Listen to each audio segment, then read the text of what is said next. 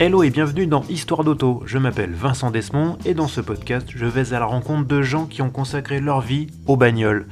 Ils ou elles sont journalistes, photographes, illustrateurs, blogueurs ou encore youtubeurs. Ils ont un point commun, de l'essence coule dans leurs veines. Épisode après épisode, ils nous raconteront leur parcours, leurs goûts, leurs aventures motorisées, en un mot, leurs histoires d'auto.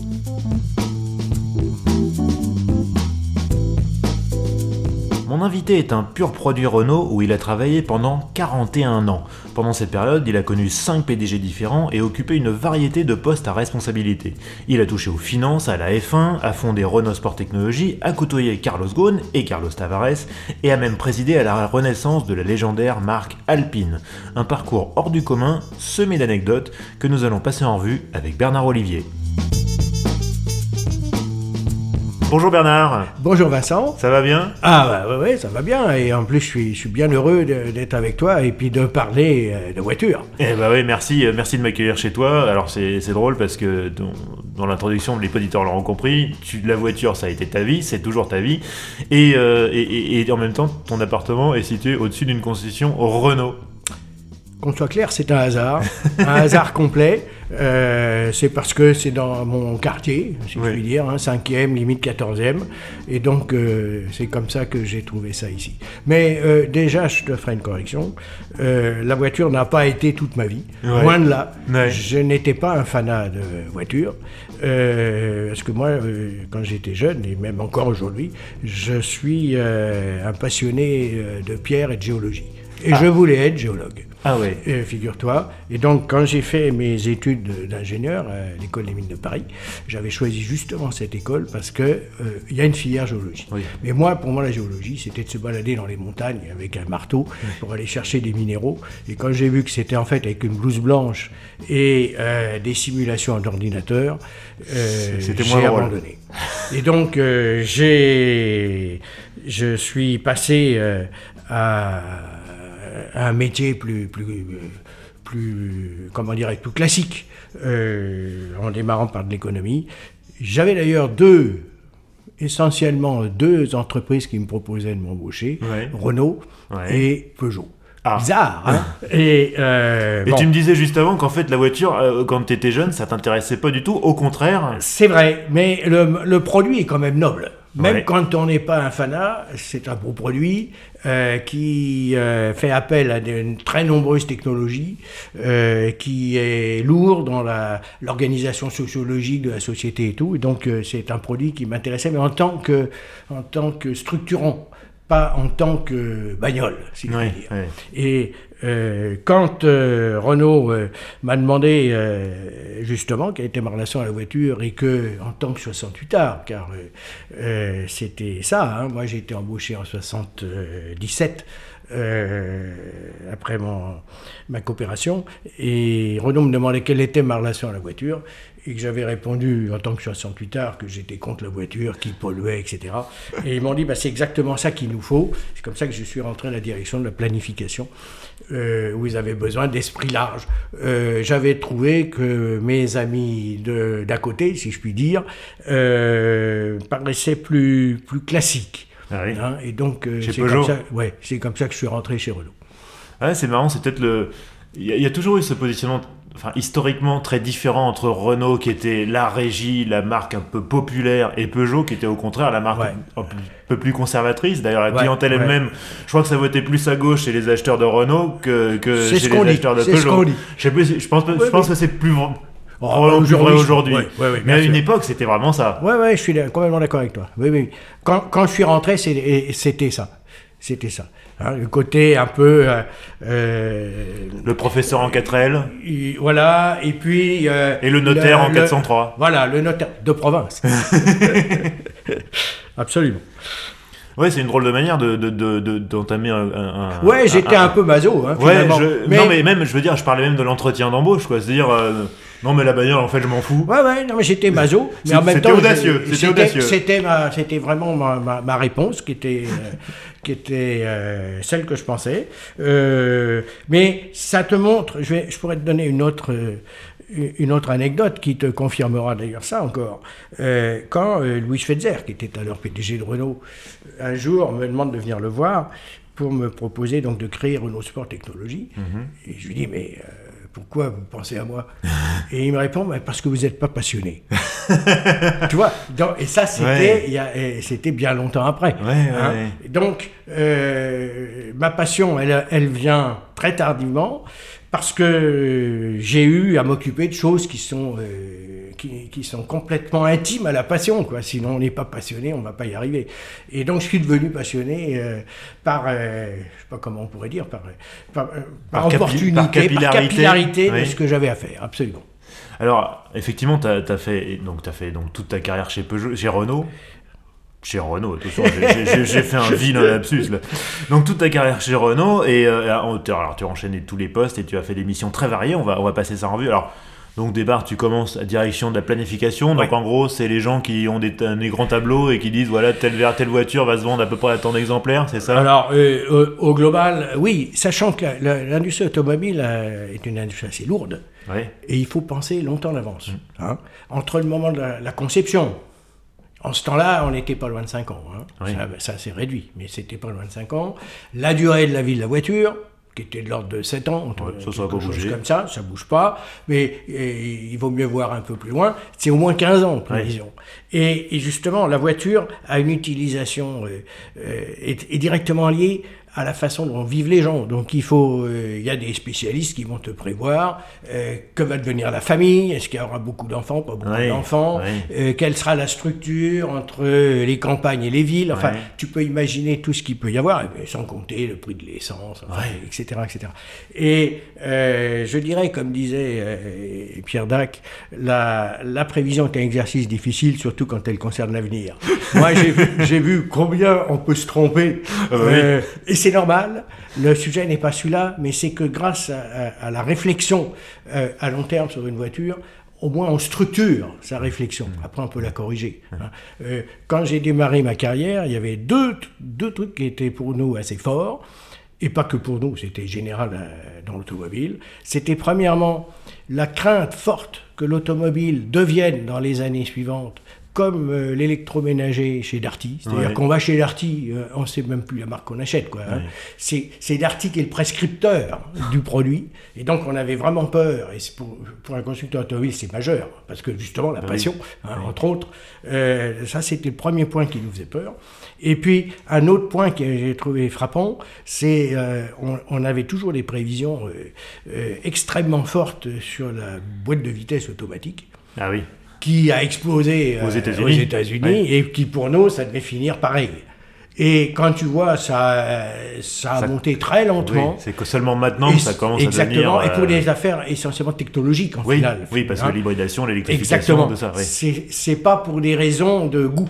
Oui au départ. Donc, euh, et puis on pourra parler d'Alpine et tout pour voir combien euh, c'est un exercice vraiment difficile. Hein. Mais euh, tiens, on peut parler d'un sujet qui regarde l'espace. Ouais. Hein, les premiers ah bah espaces qu'on a vendus quasiment à l'unité. Oui, 19, exemplaires, je crois. Dans les premiers mois, ce que c'est devenu après.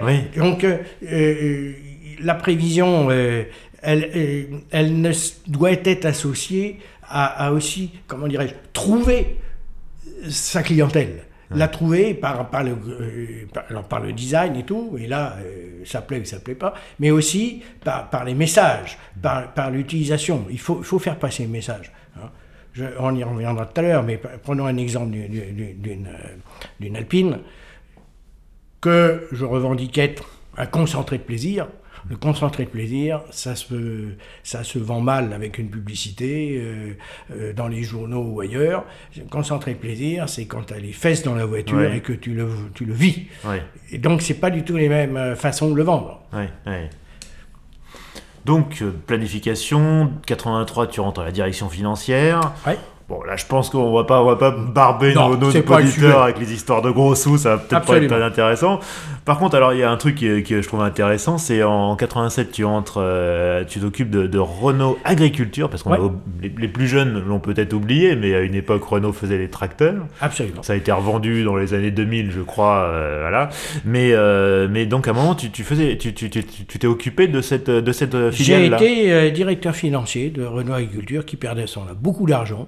Et euh, j'ai été en charge du redressement financier, ce que j'ai fait. Euh, c'est une activité très difficile qui m'a beaucoup appris de choses. juste un détail, ne jamais oublier que celui qui choisit son produit, quand il s'agit d'un tracteur, celui qui achète le tracteur, une voiture, c'est celui qui va choisir ce qu'il veut. Et, et, en matière de tracteur, on avait mis au point une cabine super suspendue, qui, euh, qui, était vraiment une grande innovation, qui avait pour objectif de limiter les problèmes de colonne vertébrale et tout Mhm. pour les, les agriculteurs. Mais on avait simplement oublié une chose c'est que celui qui achète le tracteur, en général, il n'est pas dedans. C'est ça, c'est pas celui qui l'utilise. euh, c'était un fiasco jusqu'au moment où on a compris ça et qu'on a été chercher ceux qui étaient les prescripteurs, comme les mutuelles, qui elles sont Ah, intéressées, oui. tu vois. Et, et- et je pense que c'est un sujet important et surtout, euh, tu vois, maintenant avec les LOA, etc., euh, avec le car, le car sharing, il faut, qu'on pense quel est le prescripteur dans ces choses-là. Et alors, en, en- en t'occupant de, de, de, de- ces histoires de tracteurs, il y a un moment, tu as, tu as été, tu as vendu une filiale. euh, alors, c'était une filiale qui, qui fa- une usine qui fabriquait des tracteurs? Non, elle fabriquait en ce temps-là, elle était, euh, elle fabriquait des pièces de mécanique de précision qui pouvaient être dans des moteurs euh, de Renault ou d'ailleurs. hein, enfin. C'était une filiale qui s'appelait la SMTG, Société de mécanique de Thiron-Gardet, Ouais. que Donc c'est en Normandie, hein, c'est du côté de. en- dans le Perche, pour Dans le Perche, précis, voilà. Dans le Perche. Et donc, je j'ai négocié la vente de cette euh, filiale.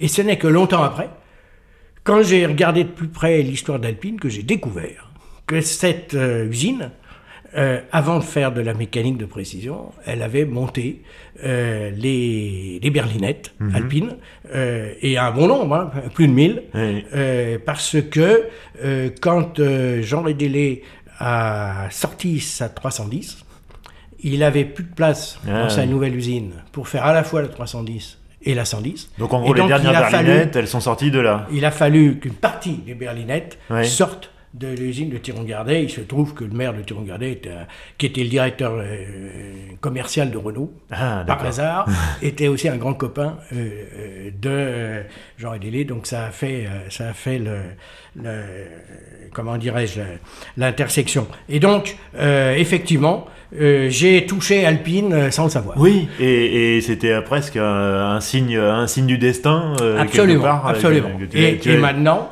c'est pas pour, pour ceux qui connaissent ça, il y a un rassemblement, il se trouve euh, Alpine à Thiron-Gardet, qui a lieu tous les ans, au début septembre, depuis maintenant, ça fait 4-5 ans, euh, et, et qui est directement lié à, à cette histoire euh, peu connue qu'il y avait des Alpines qui étaient fabriquées là-bas. Là, j'ignorais totalement, tu me l'as appris. Bon, on continue dans ta carrière. En 90, tu entres à la branche financière. Enfin, tu es déjà dans la. enfin, tu quittes le machiniste agricole, tu reviens dans la maison mère. Tu deviens directeur du contrôle de gestion. Et alors là, tu m'as expliqué un truc, alors que je- ce qui m'a fasciné, c'est qu'en gros, tu t'occupais des, des- des ventes dans les pays en, en gros en, en- en développement, on dirait aujourd'hui, hein, euh, donc notamment les pays d'Afrique, et t'expliquais que, enfin, il y avait un problème, un gros problème dans ces pays-là, c'est comment se faire payer. Oui, alors j'étais dans- je, je m'occupais du contrôle de gestion de la branche financière, pour être très précis. Et Renault, comme euh, bien d'autres entreprises qui cherchaient à exporter euh, dans des pays dits en voie de développement, on appelait Oui, ça comme ça, euh, était obligé d'avoir des outils financiers très spécifiques. Parce qu'en ce temps-là, et je pense aux pays d'Afrique, mais pas que, ils n'avaient pas de devise. Ils ne pouvaient pas acheter de voitures. Pour acheter des voitures, il fallait échanger, ce qu'on appelle le barter en, en- en anglais. Donc, euh, il n'y avait pas d'échange d'argent. Tu vendais les voitures et on te donnait à la place alors euh, du fil d'argent, euh, j'ai connu, hein, ça c'est des exemples réels, du café, euh, du bois, etc. Et donc, il a fallu développer tout un tas de connaissances, Ouais. et, et en prenant des, des spécialistes, hein, pour revendre. Parce que euh, le fil d'argent, ça nourrit pas. hein, il, il faut les revendre. Oui, puis à qui Et- revendre et tout le ça pari- comment, et tout le combien, pari, c'est de pas euh, perdre d'argent. Bah oui. Peut-être d'en gagner, mais en tout cas de pas en perdre. Et, et- et je me souviens euh, avoir eu une expérience très douloureuse, c'était avec Raymond Lévy, où quand je suis allé lui annoncer qu'on avait perdu quand même pas mal d'argent, euh, avec une cargaison de bois qu'on avait récupéré en fait des États-Unis et qu'on avait prévu de revendre euh, pour les valoriser, hein, euh, en, en, Turquie, où il y a beaucoup de maisons en bois, et que ben, nous avait bien eu parce qu'ils avaient bien imbibé le, le bois d'eau euh, le bois au départ. Était payé au poids en fait. Hein. Absolument, le bois était plein d'eau au, départ. Donc il était très lourd au départ. Voilà, et le temps, moins lourd le temps du voyage. Euh, il avait beaucoup moins d'eau et en conséquence, eh ben, on a perdu pas mal d'argent. Et là, je te fais pas de dessin sur la tête de Raymond Lévy quand je lui ai appris ça. Mais je lui ai dit, vous savez, j'ai des photos, hein, on a bien le bois. C'était peut-être pas quelqu'un qui avait un grand sens de l'humour, euh, Raymond non. Non, non, non, non, non. Il a, c'est vrai. Hein, il, est connu pour ça et c'est vrai. Hein, je l'ai vu. il avait son crayon rouge il, corrigeait toutes les notes avec son crayon rouge, un peu comme un instituteur. Mais il a été un homme important. Hein, bah oui, parce qu'il a, il a vraiment redressé la, ah, régie. Parce que quand après il est arrivé. Bess, après Georges Bess, euh, qui a. Euh, Georges Bess qui n'est pas resté très longtemps, malheureusement. Non, non, non, non, absolument. Il a été un, homme très important et notamment autour de la qualité. Oui, parce que tout le monde se souvient que quand il est arrivé, qu'on lui a donné les clés de sa Renault 25 de fonction et qu'il est revenu en disant Mais c'est quoi cette absolument, absolument, absolument. Ça a acheté un froid, je pense, dans les équipes. Ouais, ouais. Bon, donc euh, en 92, on continue. En 92, tu rentres à la direction du commerce auprès de Patrick Faure, qui a été notamment en Formule 1. Euh, alors ça paraît barbant comme ça, la direction du commerce, mais, mais, mais tu as eu l'occasion de, de, bosser sur les budgets justement de la Formule 1.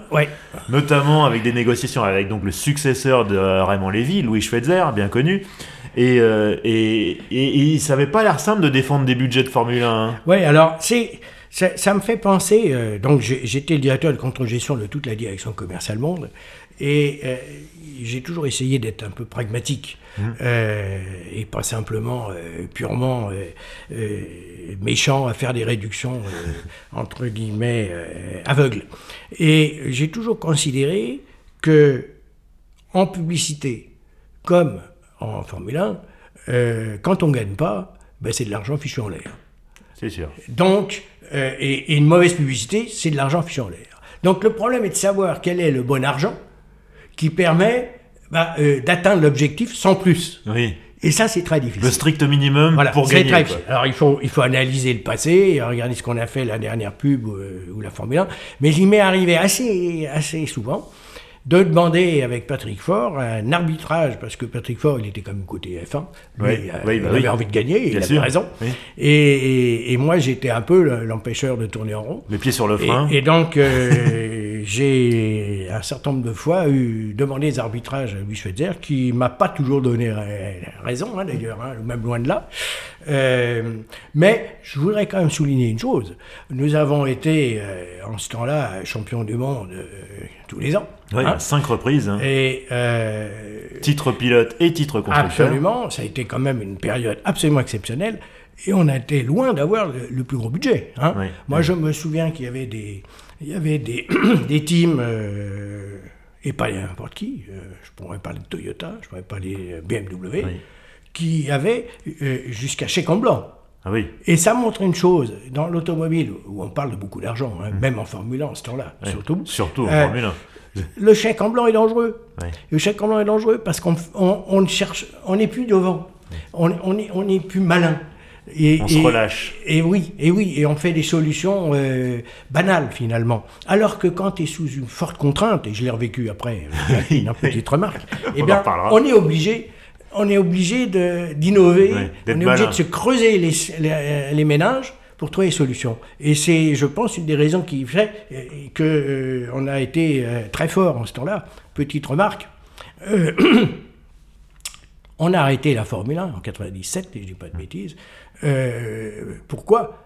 Parce qu'on en avait marre que les titres des journaux, c'était quand on arrêt, quand on finissait pas le Grand Prix, et puis quand on le finissait, parce que c'était tellement classique. Et donc euh, là, il est temps de s'arrêter. bah, après une série de 5, euh, c'est pas mal. Et alors, du coup, Louis Schweitzer, parce que Louis Schweitzer, moi, j'ai pas du tout l'image d'un caragaï, et c'est marrant que tu, tu, dises que finalement, lui, euh, il était plutôt pour l'effort en F1, alors qu'a priori, on se dit bon. Ah bah, c'est clair. Non, mais Louis Schweitzer est, est un gars super super raisonnable et tout, mais euh, c'est un gars qui est très rationnel. Du jour où il a euh, décidé d'aller en F1.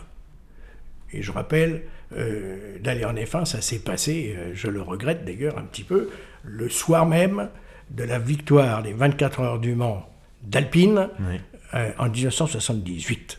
Le soir même, aux 20h, il y a le titre Alpine gagne les 24 heures du Mans, et à ce moment-là, il y a l'interview pour dire on arrête l'endurance et on fait la Formule 1.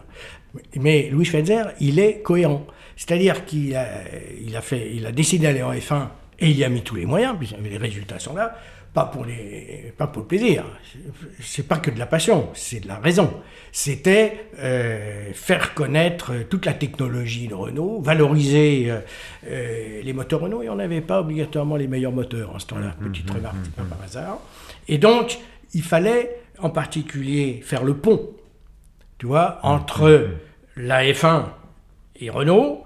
C'est comme ça d'ailleurs qu'il a décidé, mais pour des raisons rationnelles, d'arrêter Alpine pour créer Renault Sport. C'est purement de la rationalité parce qu'il lui fallait un viaduc euh, pour tirer pour tirer Renault. Euh, mais euh, il, aimait bien euh, la bagnole. Moi, moi j'ai un souvenir extraordinaire.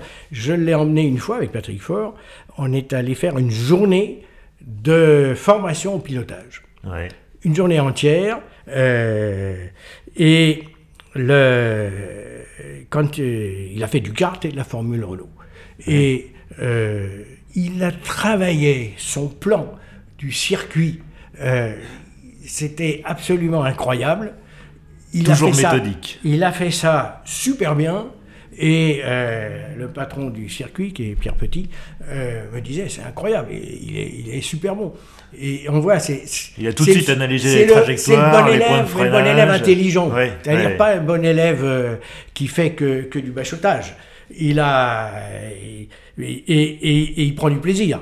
Il prend du plaisir, mais il est quand même très raisonnable, rationnel. Et alors, le, alors on, connaît l'adage des Américains euh, Win on, Sunday, sell on Monday. On gagne le dimanche et on vend le lundi. Ça, c'était l'adage des années 70. Euh, Est-ce que ça marche encore aujourd'hui Surtout pour une marque généraliste comme Renault? Alors, juste une remarque, parce que ça, c'est une histoire que je, je confirme. Euh, quand on a gagné le rallye Monte-Carlo, il y a très longtemps, si tu te souviens, euh, on avait laissé la succursale euh, de Nice ouverte toute la nuit. Et on a eu des gens qui sont venus euh, pour commander des voitures. Ah. Donc, je ne ferai pas une généralisation de ça, mais il y a des y quand même une part de clientèle qui, est sensible à ça.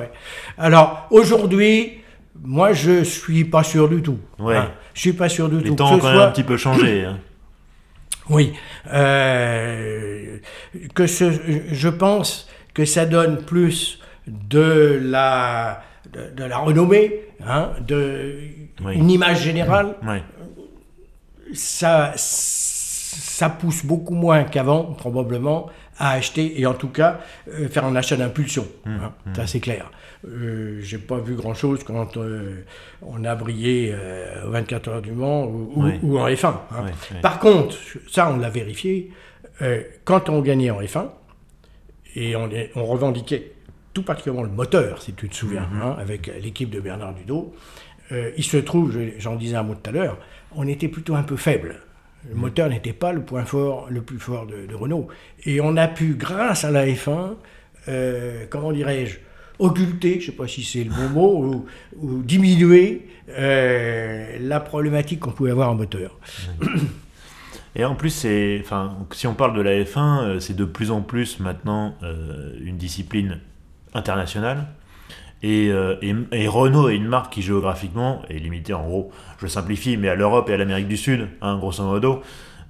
du coup, la résonance de, les budgets pour entrer en F1 aujourd'hui par rapport, et en fait on arrose des pays, l'Amérique du Nord, l'Asie, où, où, la marque est pas très très forte. Est-ce que c'est -ce est -ce c'est vraiment, vraiment encore pertinent aujourd'hui? Je, je, rajouterai une chose, euh, du temps de Louis Schweitzer, qui est le grand temps de, de la F1, il y avait un gros investissement de communication interne, hmm. qui, était, qui était absolument majeur fédérer hmm. euh, le personnel, de créer de la fierté, etc. Oui, c'est pas juste pour l'extérieur. Ça a super bien marché.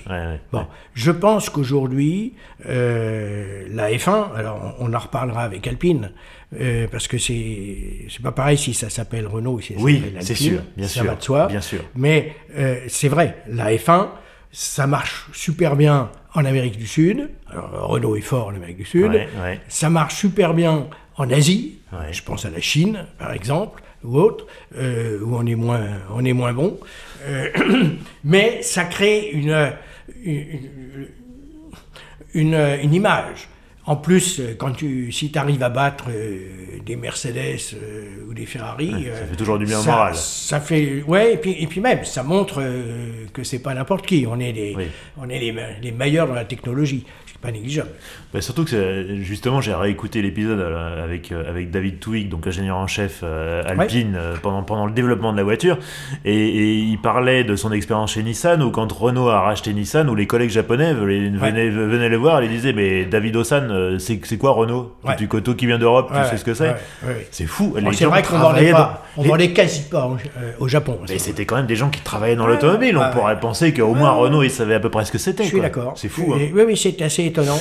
C'est assez étonnant. Euh, je, bon, je pense qu'aujourd'hui, euh, les constructeurs euh, sont plus précis, plus méticuleux, à bien regarder tous les, toutes les stratégies des, mmh, mmh, autres. Mmh. D'abord parce qu'il y a des petits qui deviennent gros et, et, assez vite. Hein. C'est vrai. Hein, et donc, Tesla, voilà, par exemple. Oui, par exemple. Donc, il y a probablement aujourd'hui plus de de faire attention à, tout le monde, y compris euh, sur des marchés qui ne sont pas les siens.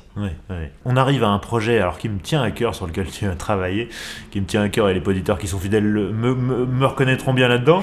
Euh, c'est quand Renault s'est associé à Aérospatial, plus précisément des ingénieurs de la F1, des, disciples de Bernard Dudo, qui sont associés à Aérospatial qui fait aujourd'hui partie d'Airbus, enfin c'est noyé dans le vent, pour produire un moteur d'avion. Est-ce que tu peux nous en parler? Ah ouais, volontiers. Alors, euh, d'abord, il faut savoir que les, ingénieurs de F1, c'est des gens qui sont assez fanats d'autre chose que de la F1. Mmh. Alors ça, ça, a souvent un rapport avec leur spécialité. Hein. Et euh, moi, je, je, les connais bien. Euh, Bernard Dudo lui-même et, son équipe. Hein, Bernard Dudo était le, patron des moteurs. Hein, c'est lui qui a. C'était mon idole hein, quand j'étais ado. Ah ouais, euh, c'est un gars à la fois charmant et, super. Si j'avais été bon en maths, je serais devenu ingénieur motoriste avec lui. mais comme j'étais nul en maths, du coup, je suis devenu journaliste. Petite remarque, formé par Alpine. Ah. Ah, enfin, le voyez, hein, parce que. Bon sang ne saurait mentir. Il y, a quand même beaucoup de choses hein, qui viennent de l'Alpine. C'était, c'était un ingénieur motoriste d'Alpine hein, qui, a, commencé par gagner en rallye. Euh, donc, euh, Bernard Dudo et un certain nombre de, ces gens sont des fanats d'aviation. Hum, hum. Alors, l'aviation euh, à tous les niveaux. Et il, quand il y a eu en 97 qu'on en avait marre de, de la F1 euh, De la F1, parce que finalement, elle nous jouait des tours, quelque part, hein, euh, comme je disais. Euh, ces gens-là gens commençaient à s'ennuyer, ils se sont dit qu'est-ce qu'on va faire C'est en fait le patron de la Socata, si tu connais, qui, qui était la filiale de l'aérospatiale de l'aviation d'AR aujourd'hui. Absolument. je vois que monsieur est vraiment très très au courant. et qui était venu pour lui demander euh, si euh, on savait faire un avion pour eux. Pourquoi? Parce que l'aviation légère, en fait, elle vit euh, sur des moteurs très anciens qui mmh. datent de la fin de la guerre, mmh. moteurs essentiellement américains. Hein. il y en a deux c'est l'Icoming et Continental, mhm. des très vieilles technologies où ils doivent se faire euh, un argent monstre parce qu'ils évoluent pas, mais euh, extrêmement handicapants. Pourquoi? D'abord parce qu'ils ont une essence spéciale, l'Afgaz, qui se trouve de moins en moins. Hein. Quand on va en Afrique et qu'on tombe en panne, on pourrait avoir des, mhm. problèmes pour redécoller. Et le deuxième point, qui est, ils consomment beaucoup. Mhm. à la limite, euh, en ce temps-là, peut-être pas, c'était pas un problème. Mais surtout, euh, il est atmosphérique et par conséquent, tu as une perte de puissance, énorme. Hein.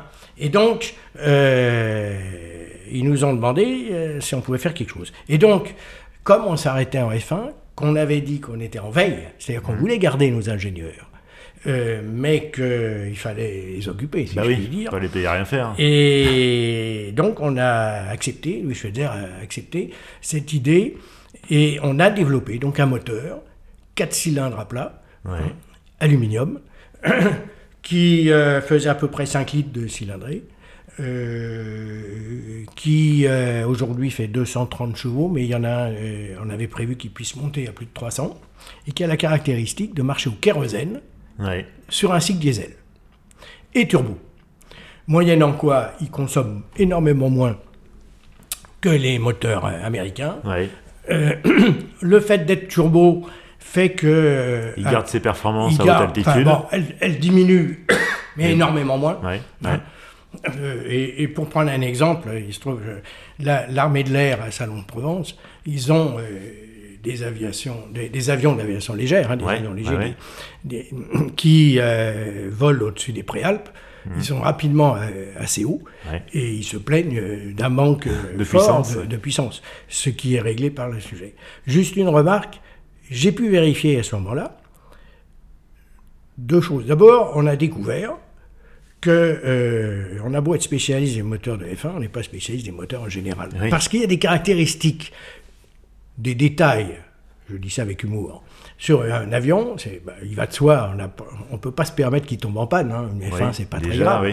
Et dans, sur ce sujet, il y a deux points euh, majeurs. C'est la foudre, le moteur ne doit pas tomber en panne à un foot, donc il faut euh, des précautions importantes pour protéger les circuits électriques et électroniques, ce qui n'est pas un sujet euh, de F1. Et puis un deuxième aussi, euh, j'espère que la F1 l'a pas, c'est ce qu'on appelle les G négatifs. Bah oui. Et oui, parce que sinon c'est le déjaugeage. Et donc c'est deux, deux sujets oui, parce a fallu. ça se penche sur les eh côtés, ben en avant, en arrière, ça peut même faire des loopings. Ouais. donc ouais, ouais, et puis les trous d'air, etc. Les trous d'air, absolument. Et donc il a fallu régler ça et donc apprendre euh, sur ces sujets. Et puis là, ce qu'on a pu aussi vérifier, c'est que les certifications, euh, si tu n'es pas certifié aux États-Unis, ça euh, ça marche pas parce que mmh. les trois quarts des avions sont aux États-Unis. Mmh, mmh, et que, vu que euh, les fabricants de moteurs sont américains, je te fais pas de dessin. Ça a dû être compliqué. Sur le fait que c'est beaucoup, beaucoup de ballons, de bâtons dans les roues. Déjà un processus de certification aéronautique c'est compliqué, mais effectivement si en plus la concurrence euh, est là. Alors euh, donc ça s'appelait la Société de motorisation aéronautique, c'est d'ailleurs moi qui a, la SMA. qui a inventé ce nom. Quand Carlos Ghosn est arrivé de Nissan, il était clair qu'il n'aurait pas voulu ça. Donc, nous avons euh, vendu la filiale qui était à 50-50 avec l'aérospatiale qui était d'ailleurs devenue Airbus.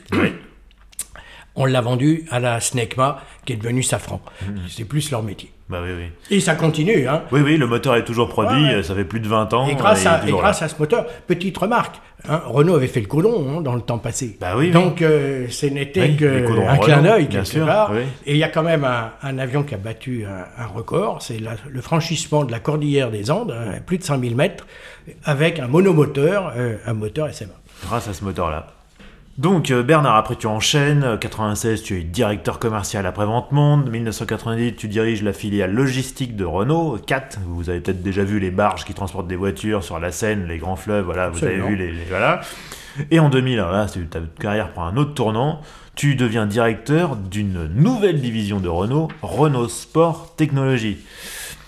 Et ça commence pas de façon pas super simple. En fait, déjà, Renault Sport Technologie, ça, ça, ça s'est construit sur, euh, sur les entre guillemets, j'allais dire, les, décombres d'Alpine, enfin ce qui restait d'Alpine, puisque Alpine avait été arrêté en 95, la dernière à 610. Et donc c'est sur ces fondations-là que Renault Sport Technology a été bâti pas, pas tout à fait. Bon, euh, en fait, d'abord, euh, toute l'activité sportive hors de la F1 était dans la F1. Hmm. Hein. Et, si je puis dire. Et euh, il était clair comme on peut l'imaginer, que les gens qui s'occupent des fins, ils s'occupent de, ce qui n'est pas F1 euh, le vendredi à 7h le soir. Hein c'est à peu près euh, ça. Et donc, Louis Schweitzer, qui, je rappelle, avait euh, vraiment besoin de ce pont entre la F1 et Renault, a créé la griffe Renault Sport. Alpine était déjà arrêté. Mhm. Et euh, ce n'est pas euh, les restes euh, d'Alpine moribonds qui étaient récupérés. En fait, il y avait une équipe qui s'occupait du rallye. il y avait il y avait une équipe qui s'occupait des coopérations et des petites séries. Donc, on, y reviendra sûrement, mais notamment les, tout le sujet des relations avec Matra. Hein, était là, et, puis toutes les petites séries, on, on, y travaillait beaucoup, qui étaient les, voilà les, deux points. En, en gros, j'avais quand j'ai créé Renault Sport Technologie, moins de moins de 50 personnes, largement même, euh, en dehors, bien sûr, de l'usine de, Dieppe, l'usine dite Alpine, puisqu'elle a gardé son nom, qui, était sous ma responsabilité. Euh, quand je suis parti euh, en 2007, il y avait déjà pas loin de 250 personnes, pour montrer qu'on on avait professionnalisé et, et, compte tenu de tous les projets automobiles qu'il y avait, on, on s'est beaucoup développé. Et alors là, c'est là où Schweitzer me disait, qu'il me prenait parce que j'étais pas passionné. Et je pense que quelque part, il avait raison. Car j'ai découvert, euh, j'ai beau euh, être ingénieur, mais j'ai découvert que quand on fait des voitures aussi emblématiques que des voitures de sport, euh, en fait, d'abord, on n'est pas nombreux. Hmm. Hein? Il y a beaucoup de choses à faire, il y a beaucoup de technologies à, utiliser, mais pour chacun, chacune, il n'y a, pas beaucoup de monde. Et en conséquence, vous, euh, qui avez fait la conception de telle partie, alors une porte, tout ce que vous voulez, eh bien, euh, si il y en a qui critiquent, ben c'est vous. Hmm. On ne peut pas dire c'est Renault, c'est Monsieur Intel, il n'y en a qu'un. Hmm. Et donc, vous avez une fierté extrêmement forte qui va vous obliger à à faire le mieux que vous pouvez. Et ce que je constate, c'est dans ce cas-là, euh, le mieux que vous pouvez, ben, euh, ça peut durer très longtemps, ça peut même ne jamais finir, parce qu'on trouve toujours euh, un petit détail qui va faire que vous pouvez améliorer. Le problème, c'est que le client ne le verra pas. Et donc, d'abord, vous prenez du temps, ça coûte beaucoup d'argent. Et donc, il y a un moment, il faut savoir dire aux ingénieurs, désolé, on s'arrête là. Parce que le client, il voit plus rien. Mmh. Et, mmh. et ce tout petit détail, c'est invisible. Il faut accepter, c'est pas du travail bâclé, loin de là. La voiture est déjà très bien, hein, mais euh, il faut accepter de ne pas aller plus loin. Donc, euh, l'embryon de, des produits Renault Sport, ça sera le Speeder, qui était le premier modèle à porter l'appellation Renault Sport. C'est juste. Euh, qui a pas aussi bien marché qu'espéré. oui, alors, le Speeder, en fait, c'est d'une, comment dirais-je, c'était une petite série, hein, limitée. Elle était euh, au départ limitée à 2000. Euh, qui a fait beaucoup de bruit, euh, qui a été extrêmement utile en termes d'image, hein. y compris le speeder couvent. Sans pare-brise, hein, oui. qui, avec ce, côté un peu comportement de moto, a, a fait beaucoup pour l'image dynamique, d'innovation de Renault. mais faut l'avouer, quand il s'est agi euh, de le vendre, on en a vendu péniblement 1700. Mmh, mmh. On a même cassé des pièces. Euh, on a beaucoup soldé les, les, derniers. Euh, quand on voit le prix d'aujourd'hui, c'est quand même, euh, ça fait réfléchir. Ça fait mal au cœur. Petite remarque, le speeder c'est en aluminium, hein, le châssis. Et en plus, donc tu arrives, tu gères en gros la, la, fin de carrière de speeder, c'est compliqué. En plus, il y avait un projet, alors il y a un projet à ce moment-là de, de nouvelle berlinette, oui, Code alors, Z11. Oui, alors là, ça a été mon premier cadeau. Euh, Empoisonné. euh, ils avaient euh, c'était un, projet. Il y en a eu de nombreux, des projets de faire des nouvelles Alpines. Oui, Alors, qui pourrait pu s'appeler Alpine parce qu'elle avait tout, tout pour faire Alpine, mais ça aurait pu s'appeler aussi Renault Sport et très sûrement ça se serait appelé Renault Sport vu la stratégie de, de Et j'arrive en décembre 2000 euh, pour, euh, avec comme première mission de rassembler tout le monde pour dire que le chocard de la voiture qu'on devait présenter en mars au Salon de Genève. Donc trois mois plus tard, quelque chose Absolument, qui était tout prêt. Hein. Euh, il était arrêté et que le projet était fermé. Euh, c'est pas le job le plus populaire euh, du monde. Hein. Ça a été effectivement difficile, mais quelque part, ça nous a obligés à rebondir. Hein, je, dirais. on s'en est pris pour le moral, mais bon, on, s'est regonflé et on a essayé de faire des voitures encore, encore plus meilleures qu'on aurait pu, de façon à ce que on reconnaisse qu'on savait faire des voitures. Et ça, je crois qu'on a assez réussi. Oui, complètement, complètement. Alors justement, bon, tu, as, tu as eu la chance de piloter beaucoup de beaux projets chez Renault Sport Technologies. Je vais juste faire, faire la liste, on, tout le monde les connaît, donc c'est la, Clio RS, la Clio V6 en phase 2, la Mégane RS, la deuxième Mégane RS, la Mégane R26R, la Twingo RS, on sait un petit peu moins aussi que Renault Sport Technologies, on se souvient plus, avait aussi travaillé sur le petit cabriolet Wind. Euh, ah oui, alors ça, c'est en fait, euh, oui, je peux en dire un mot parce que ça n'a pas été une super réussite. en fait, c'est Patrick Pellata, quand il est revenu euh, dans les valises Carlos Ghosn du Japon, qui était persuadé, parce que ça, on trouve ça au Japon, que les jeunes aimaient bien ces espèces de, de, petits cabriolets Bon, pour au Japon, on n'est pas surpris. Euh, ça, marchait très bien. Et donc, il avait, sur le principe, c'était une très bonne idée, euh, sur la base de l'ancien châssis de la Clio RS, faire une voiture euh, un peu sportive, pas chère.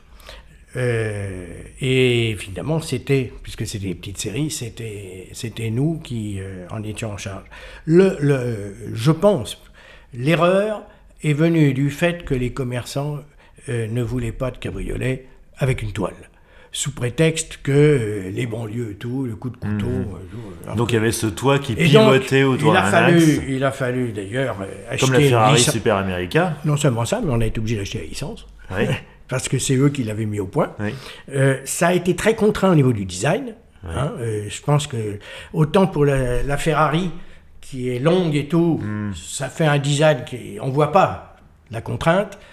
sur le Wind, on le voit beaucoup. Et je peux te garantir le, le, projet où il y avait un toit en dur était magnifique. Et, un toit souple, tu vois, une capote. Euh, oui, excuse-moi. Euh, le projet avec la, capote était magnifique et c'est dommage qu'on ne l'ait pas, euh, qu'on l'ait pas fait. Est-ce qu'il n'y avait pas aussi un, problème de positionnement? Parce que c'est toujours. J'ai l'impression qu'à chaque fois qu'un constructeur, et ça a souvent été le cas de Renault d'ailleurs, cible une clientèle jeune, en fait, ça marche pas parce que les jeunes n'achètent pas de voitures neuves. C'est pas fou. C'était le cas de la Twingo. La Twingo, la première Twingo visait la public jeune et très vite ils se sont rendus compte que bah non, c'était les parents des jeunes qui achetaient ça. Mais en final, on a un cas là typique qui d'ailleurs en ce temps-là, euh, euh quand il est arrivé, euh, passait son temps à dire il faut analyser les besoins des clients avant de faire des voitures et mmh, tout, comme si on le faisait pas avant. euh, et en fait ça a été euh, un peu le contraire qui a été fait dans le cas présent, puisqu'on est parti en se disant qu'est-ce qu'on peut faire avec une, euh, à qui on peut la vendre Une plateforme de Clio RS. Et exactement. On, a fait l'inverse et, ça n'a pas marché. bon, tu as, géré aussi un, autre dossier compliqué, c'était la Clio V6. La Clio V6 Alors, ouais, qui a d'abord été développée par Tom Kinshaw, c'était externalisé. Absolument. Mise au point, on va dire, un peu bâclé, hein, pour être gentil. Je... Ouais, objectivement, euh, très perfectible. je, je, je, je, sais, je sais pas combien de voitures ont été cassées à la présentation aux journalistes. Mais en tout cas, je, je, ne citerai pas euh, le, magazine pour lequel je travaillais à l'époque, mais on y était, et le journaliste qui l'a essayé s'est sorti avec. Ouais, ouais ça m'étonne pas. Et je pense qu'il y a beaucoup, beaucoup de voitures qui, qui ont fini au pilon euh, après On disait qu'elle était chaude.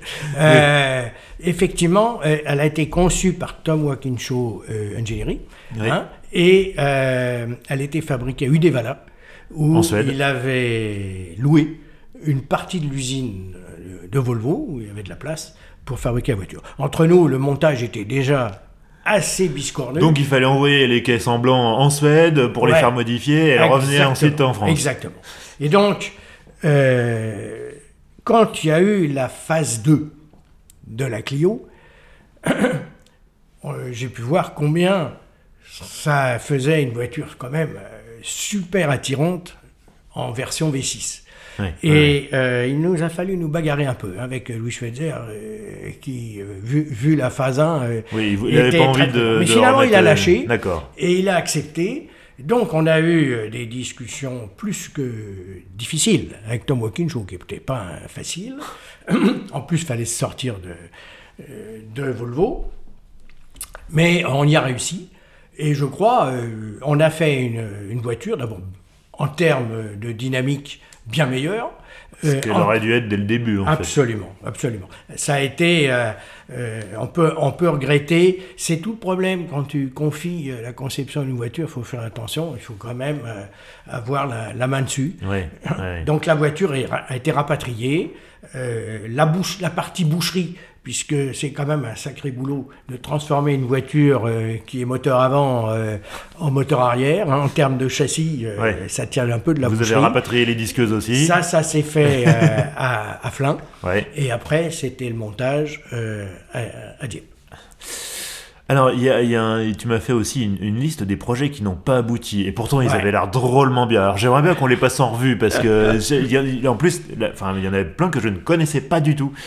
Par exemple, tu parles d'une Laguna RS. Non, oui, on a, on a travaillé. Alors c'était sur la Laguna 2 Ouais, bah oui, oui. Oui, oui, on, a, on a travaillé, bien sûr. Euh, vu qu'on est Renault Sport, euh, on a voulu euh, ben, Renault Sport. En gros, comment, comment ça marchait? Vous, vous, vous, Il y avait un produit qui sortait et vous étiez, vous, vous essayez bah, de vendre une version sportive à, la direction. On essayait de donner C'était la direction qui vous disait essayez de voir ce que vous pouvez, faire avec. La plupart du temps, c'était dans l'autre sens. Hein. C'est nous qui disions eh, attendez, si on, mettait ça, on a été, je vais même te dire, on a été jusqu'à proposer euh, de faire une Laguna F1, comme il y a eu euh, l'espace F1. L'espace F1, oui. Hein, on avait même fait des plans et tout. Euh, il, allait où le moteur?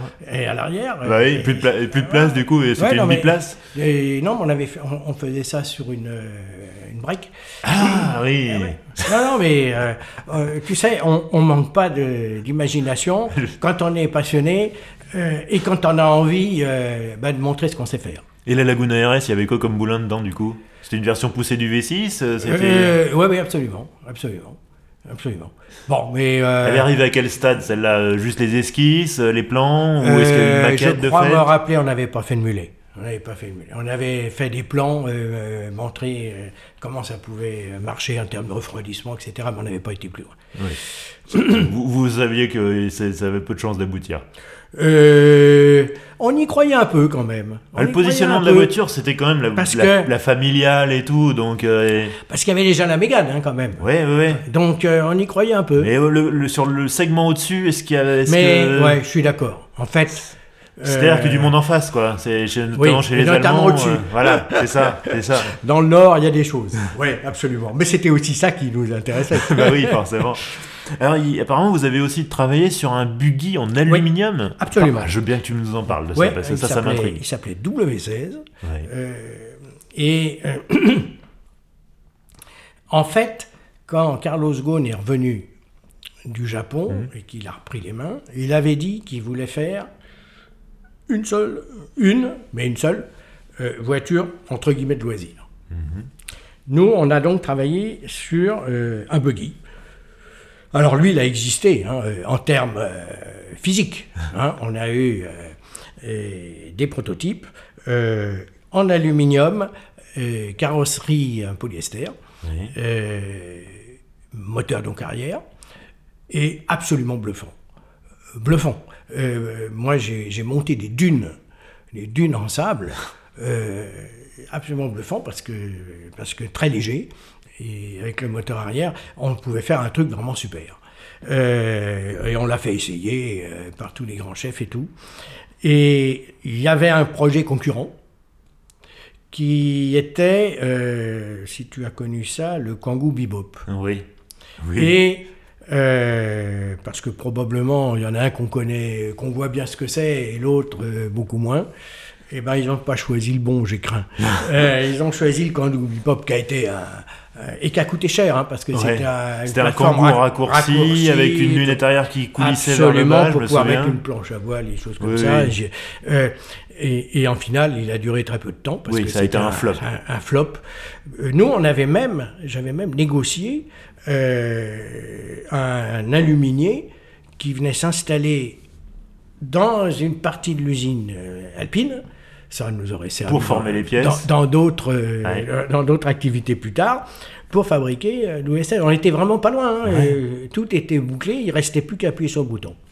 Et, mais, bon, un super design. Le Kangoo Bebop a fait un flop, euh, alors qu'on se dit encore peut-être que bon, il pouvait y avoir une clientèle, mais à qui on vendait un buggy à moteur arrière? Eh ben, on vendait je d'abord. Toi qui n'es pas un passionné, toi qui es un spécialiste de la prévision, non, mais comment, tu vois à qui tu vendais ça? Non mais attention, hein, c'était un attention, c'était un, buggy fermé, c'était une voiture. Hein. On l'appelle le buggy parce qu'il était léger et tout, mais c'était une vraie voiture. Hein. D'accord. Donc euh, qui avait des places à l'arrière, qui, qui... C'était une 911 Dakar quoi.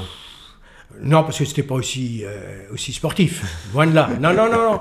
Mais, euh, dans l'esprit, quoi. Ouais, enfin, non, euh, on pensait bien qu'il y allait. On, on, cherchait pas non plus des super volumes. Hein. Ouais, ouais, hein. L'intérêt de faire de l'alu et tout, c'est que c'est, du prix de revient, mais c'est très peu d'investissement.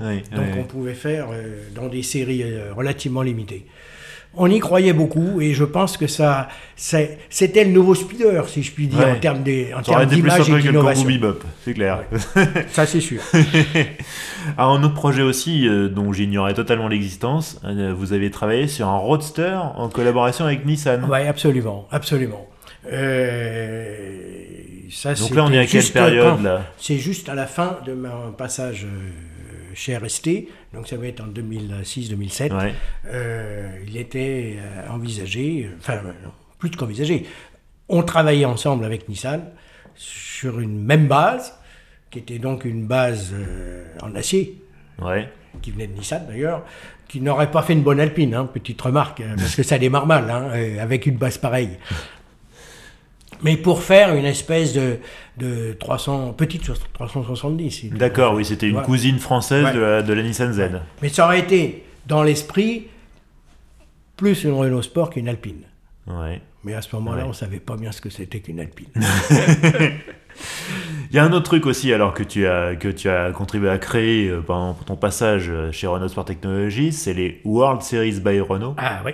C'était un truc incroyable parce que donc ça a été créé en 2005 au total, plus de 6 millions de spectateurs ah, Oui, sur, euh, sur 5 ans, sur 10 ans, sur 10 ans, excuse-moi. Oui, parce que ça s'est arrêté en 2017. Euh, c'est ça. L'idée était simple. Je récupérais avec Renault Sport Technologies euh, toute la partie compétition qui n'était pas F1. Hmm, hmm. C'est comme ça qu'on a fait la Clio Super 1600 et qu'on a été champion de France et d'Europe de rallye, toutes les monoplaces, toute la filière dite de promotion sportive. Euh, et il ne faut pas oublier, hein, on a eu pas loin de, si je dis pas de bêtises, 900 pilotes hein, qui, pilotaient euh, des courses euh, tous les week-ends sur des monoplaces, sur des voitures Renault Sport. ça a été un truc énorme dans 25 pays. Hein. il y avait des courses aux États-Unis ou en Chine. C'est fou. Donc on, est, on était vraiment très, pour le rayonnement très actifs. C'est fou. Oui, et puis, et puis pour les pour brancher les jeunes en finale sur ce qu'est euh, sur ce qu'est Alpine. Mais ça devait coûter une blinde. Alors justement, euh, bon, alors d'abord il y a beaucoup de d'organisateurs hein, qui dans, les pays, dans les autres pays qui qui euh, ont pris en charge les sujets. mais nous, on organisait donc des championnats. Championnat de Clio Cup, euh, championnat de Formule euh, Renault 2.0, championnat de Formule Renault 1600, etc. etc. Et on, venait en fait euh, prendre des places dans des week-ends organisés par d'autres. Je hmm. pense par exemple les, week-ends de Renault Sport. Mais à chaque fois, il fallait payer. Et donc, on payait cher à la fin. Hmm. Et l'idée a été de se dire, mais finalement, si je reprends tout cet argent, et que je me fais mon propre week-end, parce que j'ai de quoi faire, avec toutes les formules que j'ai. Et on va se faire un truc où on va se faire toutes nos, toutes nos courses, mais pas que ça. On va faire un nouveau concept qui est un, concept, je ne sais pas comment on pourrait dire, le, racing spirit, c'est-à-dire euh, apporter l'esprit de course euh, aux gens qui, qui en sont loin, par la proximité, la chaleur humaine, bien sûr présenter la, la, gamme, la gamme Renault, euh, faire, des, faire des runs de, de F1. Hmm. Qui, qui, qui, peut voir une F1 passer euh, hein, Des fois dans les circuits urbains. Exactement. Euh, et là, là ce que, et on a même fait une voiture spécialement qui a été la, la Mégane Trophy, hmm. hein, en châssis tubulaire. je me souviens des deux premières courses, enfin le premier week-end hmm. euh, de World Series qui ont été euh, le premier à Zolder. Euh, où là, la question c'était est-ce qu'on va avoir des gens hein Parce que c'est quand même un truc. Un sacré Barnum, ouais. Qui était très. certes, c'était gratuit, hein, mais quand même. Bah, et quand j'étais venu avec Patrick Ford, donc le, patron de, de Renault F1, et quand on est descendu du train à, Bruxelles et qu'on a pris la voiture et qu'on nous a dit, vous savez, l'autoroute, elle est complètement bouchée parce qu'il y a un truc à Zolder. et on a mis un temps fou. Là, ça, là, là tu te sens mieux. C'est bon, tu te sens bien. La, deuxième, euh, deuxième petit souvenir que j'ai, c'était euh, la Megan Trophy, euh, qui n'était pas bien au point encore. On l'avait mm. faite avec Oreca et on avait des, des problèmes de contact électrique qui faisait que les voitures, euh, tout d'un coup, elles s'arrêtaient et puis elles repartaient avec euh, les grues qui arrivaient pour les enlever, et puis pof, elles repartaient. Enfin, c'était assez, assez ridicule. Ça m'a, ça m'a, ça a été très pénible. Par contre, le week-end d'après, au Mans, où nous avons eu 200 000 personnes, l'autoroute l'a encore bloquée. Euh, Je rappelle que les 24 heures du Mans, c'est 250 000 spectateurs, 300 000 On a d'ailleurs, hein. pendant un certain temps, été exclus par la CO, qui nous a dit Vous êtes bien sympa, mais nous, après, on se ridiculise euh, avec les autres. Ils étaient jaloux, quoi. Et donc, on est parti après Manicourt, à cause de ça. Et on avait... Mais alors, c'était la fête. Hein. Il y avait les concerts. Je pourrais aussi. Si... J'ai échangé avec David Hallyday, qui rêvait de conduire une F1. Je lui ai dit bah, Tu conduis une F1, tu vas faire les démonstrations d'F1 et à la place, tu nous fais un concert gratis. Et ça a marché. Ah bah il était d'accord. Bon, il a fallu un peu euh, convaincre Patrick Fort qu'il n'abîmera pas la, F1. léger détail quand même. Hein. Et en plus, il m'avait dit, mais ça n'a pas été le cas, que son père de, passerait peut-être bien. Ah tu imagines Mais il y a eu un super week-end, tu ah imagines C'est sûr, c'est sûr. Et alors, si ça s'est arrêté, c'est pourquoi? Parce que ben non, c'était trop compliqué, c'était trop d'argent. Moi, je pense. Alors, moi, c'était un peu usé la formule. Je pense que la formule, on l'a pas assez cultivée. Il faut la modifier, il faut les, les faire évoluer. Il ne s'agit pas de faire tous les ans la même chose. Et donc, le concept, on l'a montré qu'il était bon. Il a quand même duré 10 ans, hein, c'est quand même pas, rien.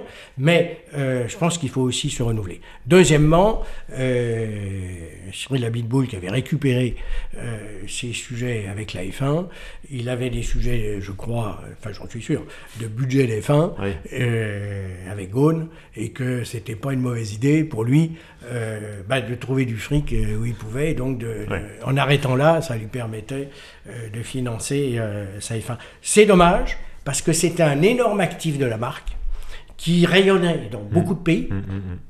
En World Series, nous avons été euh, en Turquie, hein, par exemple. Et, que ça, ça donnait une image de, la marque peu connue, euh, qui euh, était à la fois dynamique, festive, de proximité, chaleureuse. Je pense que c'était très utile. Euh, donc toi tu as quitté euh, Renault Sport Technology euh, donc avant, avant, avant ça, juste, en gros juste après avoir lancé les World Series. Et tu te retrouves directeur ingénierie France au Technocentre. En 2007 à une période où c'est très compliqué, il y a eu une vague de suicides au Technocentre dans les mois qui précèdent.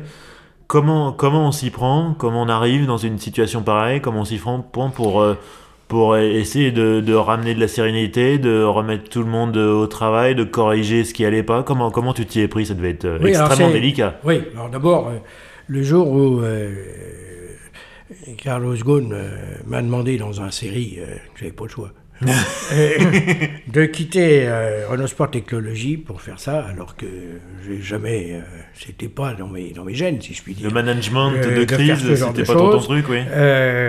je suis, j'ai quitté RST d'abord du jour au lendemain parce qu'il y avait urgence, et deuxièmement bien triste.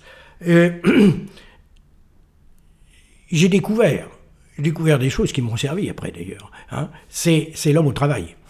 Et, quand on fait des voitures, euh, comme ailleurs, on a beau euh, être euh, des super ingénieurs, on a beau faire, être fier de son métier, il faut pas oublier une chose, c'est qu'une voiture, c'est beaucoup d'argent.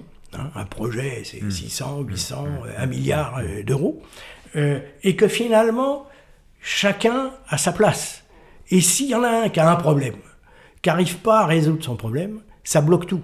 Vous avez donc quelque part sur vos épaules une pression énorme hmm. quand vous faites un projet automobile. Même si euh, vous avez 150 personnes qui le font, hmm. chacun à sa pression.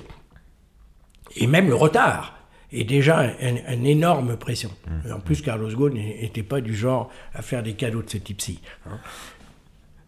Et donc, euh, ça, fait qu'il y a des gens qui craquent.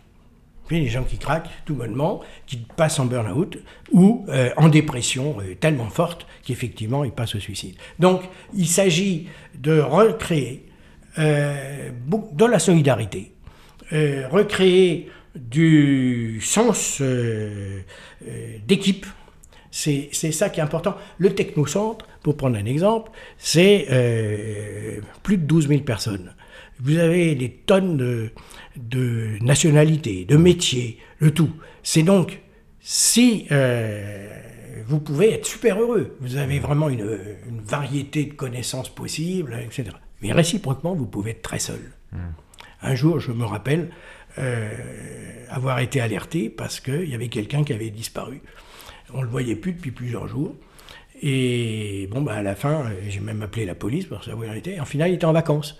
Et, et, que quelqu'un parte en vacances sans que son équipe le sache, ça montre, ça montre le côté extrêmement euh, isolé que vous pouvez être. Et donc, euh, alors, euh, je, je, je, résume, mais on voit que c'est pas c'est pas que l'intérêt du boulot, l'intérêt de ce que vous faites qui, qui, qui, vous fait marcher dans la vie, il faut, il faut aussi autre chose. Et puis, il faut pouvoir partager cette pression, il faut pouvoir être solidaire parce qu'une voiture, on le dit souvent, mais c'est un compromis.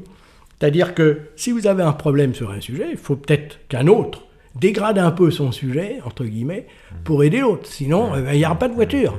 Hein. Donc il faut, c'est ça la solidarité qu'il faut, euh, qu'il faut organiser. En gros, le, technocentre était devenu une, espèce de structure déshumanisée où chacun était dans son silo et. Non, j'irais pas désorganisé parce que déshumanisé parce que euh, il y a tout. Hein. il y avait des gens super heureux. Hein. J'ai fait des enquêtes. Mmh. Euh, comme, euh, heureusement, il y avait des, gens super heureux et super fiers. Vous aviez une bonne quantité de gens qui étaient moyens. Et puis mmh. vous aviez mais euh, je ne sais plus combien, une grosse dizaine de pourcents de gens qui étaient malheureux. Mais 10%, pas loin de 15 000 personnes. Ça fait beaucoup. C'est énorme. c'est énorme. Et, on ne peut pas se permettre d'avoir ça. Et c'est un point majeur pour la performance globale de tout le système. Parce que comme je le disais, euh, chacun a sa place. Dans, dans, le système. Et s'il y en a qui font pas le boulot comme il faut, euh, à la fin, vous avez un problème. Sans parler du fait que recruter des talents euh, quand on a des situations comme ça, ça devient tout de suite beaucoup plus dur.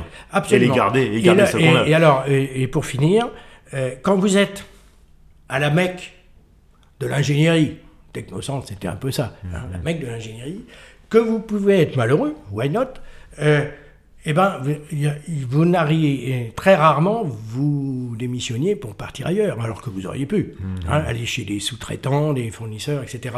Pourquoi? Mais parce que comment pouvez-vous justifier de ne pas être bien dans la mecque de l'ingénierie? Et donc une pression supplémentaire. En fait. Voilà. Et donc ça, ça ne fait que renforcer euh, les problèmes euh, psychologiques que vous pouvez avoir. C'est incroyable. Compliqué. Compliqué. Ouais, ouais, donc après cette, euh, cette réorganisation qu'on devine compliquée et pas simple, mais en même temps passionnante d'un point de vue humain, tu te retrouves en 2010 directeur de la transformation. Alors c'est un peu dans le prolongement quelque part. Tu dois moderniser le fonctionnement de Renault, mettre de l'huile dans les rouages. Oui, absolument. Et dans ce poste-là, tu es en relation directe avec les deux Carlos, les deux, les deux futurs rivaux, oui. Carlos Ghosn, Carlos Tavares. je sais pas, mais en tout cas, oui. Ah, ils ont été rivaux pendant un moment. oui, oui, oui, euh, donc deux hommes ambitieux, au fort caractère, qui finiront euh, par devenir les meilleurs ennemis du monde, hein, quelque part. Hein. Et toi, du coup, tu les as approchés de très près, tu as bossé avec eux au quotidien. Comment sont-ils? On les imagine très différents, mais est-ce que c'est autant le cas que ça? Bon, je suis peut-être pas le mieux placé hein, pour les juger. Mais enfin, euh, j'ai eu à les, à les, pratiquer sur des cas particuliers, que ce soit bah, justement sur, sur, le technocentre dont on vient de mmh. parler. Mmh. Hein. j'ai eu pas mal de, relations avec, avec Gaune, et puis bon, bah, évidemment, euh, côté transformation, et puis, et puis ensuite Alpine. Euh, parlons d'abord de Tavares. Tavares, c'est clair, c'est un cargaille, comme mmh. on appelle ça, c'est-à-dire vraiment un fanat de bagnole. Il sait ce que c'est. Et c'est un ingénieur Donc il sait comment c'est fait. Hmm. Hein. Donc euh, ça c'est sa première caractéristique. Sa deuxième caractéristique, c'est que c'est un pilote. Et un bon pilote. Hein. Très bon pilote. Et il a fait beaucoup de rallyes avec une Mégane. Il fait maintenant beaucoup de circuits. Ouais. Euh, et il l'a d'ailleurs dit, c'était une condition pour accepter euh, le poste de PDG euh, de PSA puis de Stellantis. c'était qu'il puisse continuer à faire euh, ses, Ses courses ses week-end. même si c'est un peu dangereux quand même. hein. Ouais. Et, et sa caractéristique, moi je la résume comme ça, dans son management, il manage comme il pilote. C'est-à-dire, pour moi, je connais beaucoup de pilotes, les pilotes, c'est des frustrés. C'est-à-dire, vous êtes jamais content. Parce que dans la- le dernier tour de course que vous avez fait, eh bien, vous avez bien vu que dans le virage numéro 5, vous auriez pu gagner un dixième de seconde en vous y prenant différemment. Cette frustration permanente qui est le moteur du finalement De la performance. de la performance et de la réussite du pilote, il l'a euh, dans son management. C'est-à-dire qu'il considère qu'on peut toujours mieux faire, ce qui est vrai. Mais euh, à le dire trop, euh, c'est dur pour les gens. Bah oui. C'est dur parce que ça démotive. hein. Bah oui. tu, tu- je résume. Tu, il te demande un objectif de, de 100. Vous arrivez super fier pour lui dire T'as vu ça Regarde, j'ai- fait 120.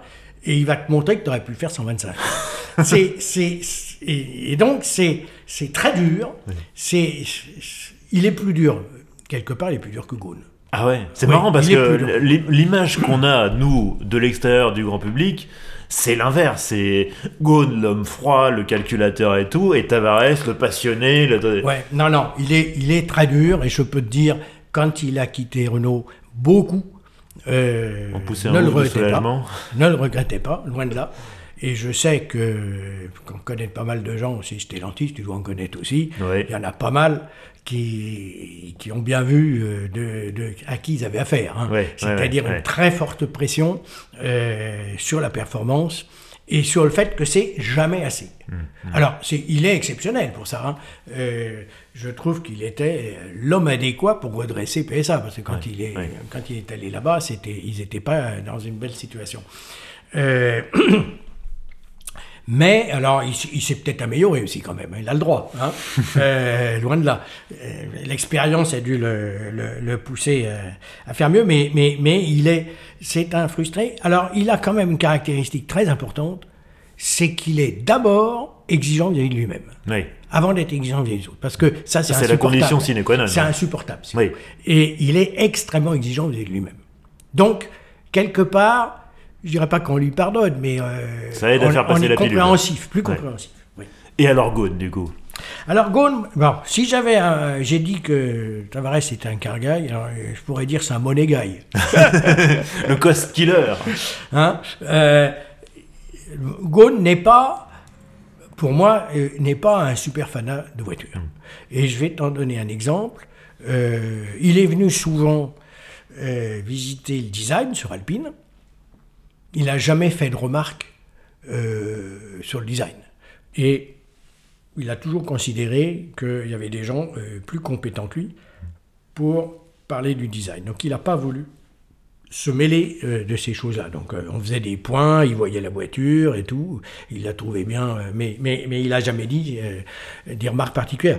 Tavares, bon, sur Alpine, il est resté un an, grossièrement, même pas, même pas un an. hein. Et on faisait très souvent, le vendredi soir d'ailleurs, euh, des réunions euh, au design. Là, euh, c'était, alors son grand mot c'était sharp. hein. En anglais, sharp ça veut dire tendre. Précis, tendu. ça veut dire oui. des, des lignes tendues. Oui. Il, il voulait absolument euh, sportiver la voiture, si je puis dire, des lignes tendues. Et il avait raison parce qu'elle était trop arrondie. Euh, et grâce à lui, la, la- la voiture a évolué dans un sens plus, plus, plus tonique. Mais lui, il, il a des goûts très clairs et, et il dit clairement ce qu'il veut.